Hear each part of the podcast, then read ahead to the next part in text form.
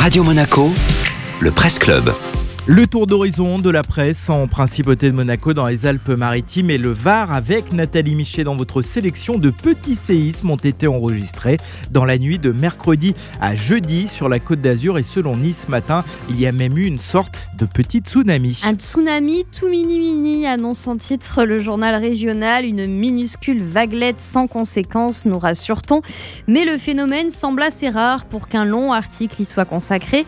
À l'origine, un séisme de magnitude 6 survenu vers 1h du matin cette nuit-là dans le nord de l'Algérie, près de la ville de Béjaïa, et ressenti jusqu'à Alger. Sur place, des dégâts matériels, quelques blessés dans un mouvement de panique, mais pas vraiment de victimes directes du tremblement de terre.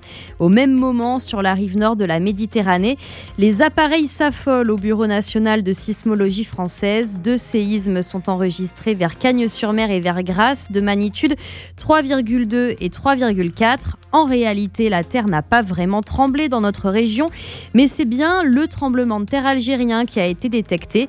Là-bas, une alerte au tsunami de niveau orange a même été déclenchée, explique Nice Matin, ce qui n'était pas arrivé depuis 1980. Côté français, une alerte était mise également, mais de niveau jaune, donc sans danger particulier, explique le journal.